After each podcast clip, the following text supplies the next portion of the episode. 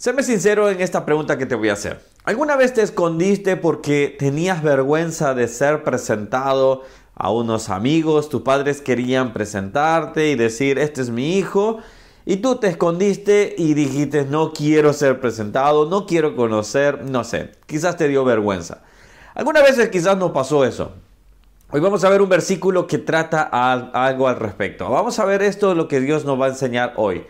Para aquellos que no me conocen, mi nombre es Ronnie Mejía, estamos eh, leyendo la Biblia capítulo por capítulo y estamos haciendo estos devocionales cada mañana de lunes a viernes y el día viernes eh, ya estamos por terminar una serie que vimos los 12 discípulos. Acompáñame a verla también. Acá te dejo el link si quieres verla.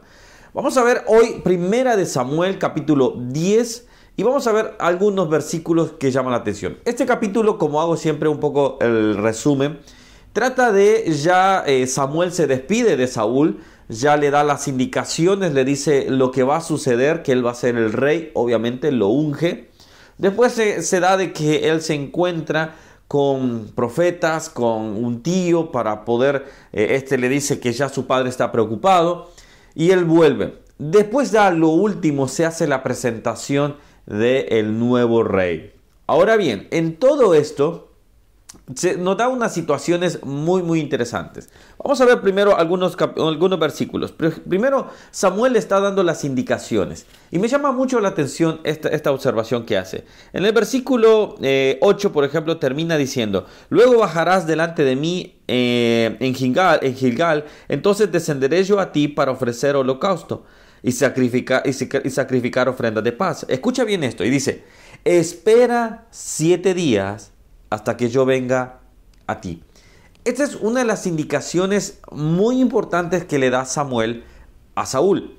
Recuerden, ya acá Saúl ya estaba, eh, ya, ya es el rey elegido. Los reyes no esperan a nadie.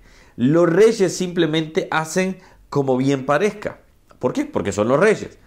Pero acá Samuel tiene una autoridad mayor que Saúl. Entonces, acá vemos algo. Samuel iba, Saúl más adelante nos vamos a dar cuenta, va a tener muchos problemas con este tema, con la obediencia a la autoridad. Entonces, quiero preguntarte a ti, ¿tienes dificultad con la obediencia a la autoridad? ¿Tienes problema que alguien te pueda decir por ese camino no está correcto? Si es así, entonces es bueno examinar y decir, Señor, moldea mi vida para poder sujetarme yo también. Nos guste o no nos guste, todos estamos bajo autoridad. Y vamos a estar bajo autoridad. Dios es la autoridad suprema. Y después están las autoridades que Él establece.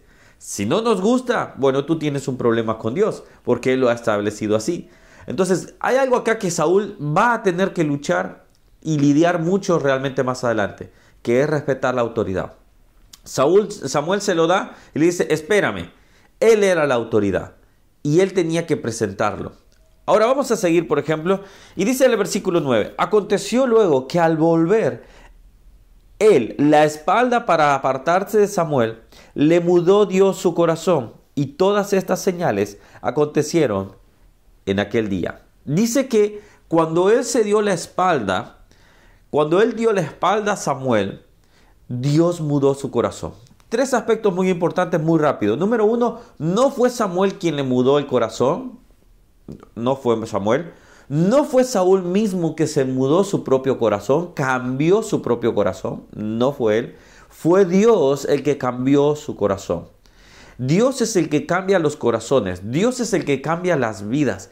Dios es el que transforma por medio del Espíritu Santo, esa hermosa persona que es nuestro consolador, que diariamente está con nosotros, que diariamente quiere trabajar en nuestras vidas, en nuestros corazones, en nuestras mentes. Entonces tú tienes una tarea, simplemente decirle, Espíritu Santo, moldea mi corazón, transforma mi vida es un versículo que hemos escuchado muchas veces, según de Corintios 5, 17 dice, de modo que si alguno está en Cristo, está en Cristo, nueva criatura es. Las cosas viejas pasaron, he aquí todas son hechas nuevas. Aquellos que estamos en Cristo, que tenemos una comunión con Cristo, esto quita y derrumba aquel pensamiento, la iglesia no es necesaria, La iglesia no, no me ayuda, pero ¿dónde tenemos comunión más con Cristo? En la iglesia. ¿Dónde aprendemos más que vemos buenos ejemplos, buena palabra, buena edificación? En la iglesia. Obviamente el Espíritu Santo trabaja en nuestras casas, en nuestros cuartos, en nuestros baños, donde sea, en el ómnibus, donde quiera que estés. Pero aquellos que están con Cristo, aquellos que tienen a Cristo y aquellos que tenemos a Cristo, deseamos tener comunión con la iglesia. Entonces, ¿quién muda los corazones? ¿Quién cambia los corazones? Dios solamente. No el hombre, ni el mismo hombre puede hacer. Esto es lo que debemos saber es, solo Dios puede hacer la obra en mí. Ahora bien, termina diciendo, acá es un dato muy interesante que me llamó la atención, en el versículo, vamos a ver acá, en el versículo 22, que dice de la siguiente manera, preguntaron pues otra vez, dice, esto es ya la presentación de, de Saúl, Dice, preguntaron otra vez a Jehová si aún no había venido allí aquel varón. Estaban preguntando por Samuel, eh, por, eh, por Saúl, perdón. Samuel lo iba a presentar y Samuel desapareció. Saúl desapareció, Saúl no estaba por allí. Cuando él debía de estar por allí, debía estar ahí y decir presente, él se había, dice el versículo, dice, y respondió Jehová, he aquí que él está escondido entre el bagaje, entre las cosas. Hay personas como Saúl siguen escondiéndose de Dios.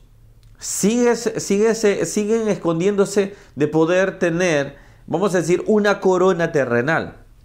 Muchas personas siguen alejándose de Dios para no estar presentes frente a Él, para no ser coronados, vamos a decirlo así. Ahora, una cosa es, y, Charles Spurgeon llegó a decir, eh, hizo una predicación al respecto, que decía estas palabras y lo cito. Dice, nos podemos eh, nosotros esconder quizás eh, de lo que es una corona terrenal, pero no es sensato esconderse de la corona celestial. ¿Qué quiere decir esto? Es que cuanto más antes tú puedas, debes de tener a Cristo en su corazón, para que un día una corona, una corona celestial, no sea dada. Por merecedores, absolutamente no, simplemente como un regalo de la fidelidad que podemos llegar a tener. Ahora bien, la pregunta que quiero hacer en este momento es, aquellos que quizás están alejados de Dios, o tú puedes hablar con personas, ¿tú te sigues escondiendo de Dios? Esto me recuerda como Adán. Adán había pecado, había, había fallado y se había alejado y se había escondido. La pregunta entonces es, ¿te sigues escondiendo de Dios? ¿Estás escondiéndote de Él? Porque si es así, Dios te está buscando para poder coronarte un día allá en el cielo. Espero que sea de bendición estos devocionales. Si es así, déjame un me gusta, deja un comentario porque esto nos ayuda a llegar a más personas. Y tú, si tú no te has suscrito al canal, dale suscribir, dale eh, a la campanita para que te avise cada día que subimos un nuevo video. Recuerda, de lunes a viernes eh, yo lo subo de madrugada para que ya así muchas personas que quizás empiezan, pueden estar viéndolo, puedan estarlo viendo también. Que Dios te bendiga, compártelo si te ha gustado y nos vemos el día de mañana para seguir otro capítulo más de la Biblia. Que Dios te bendiga. Chao, chao.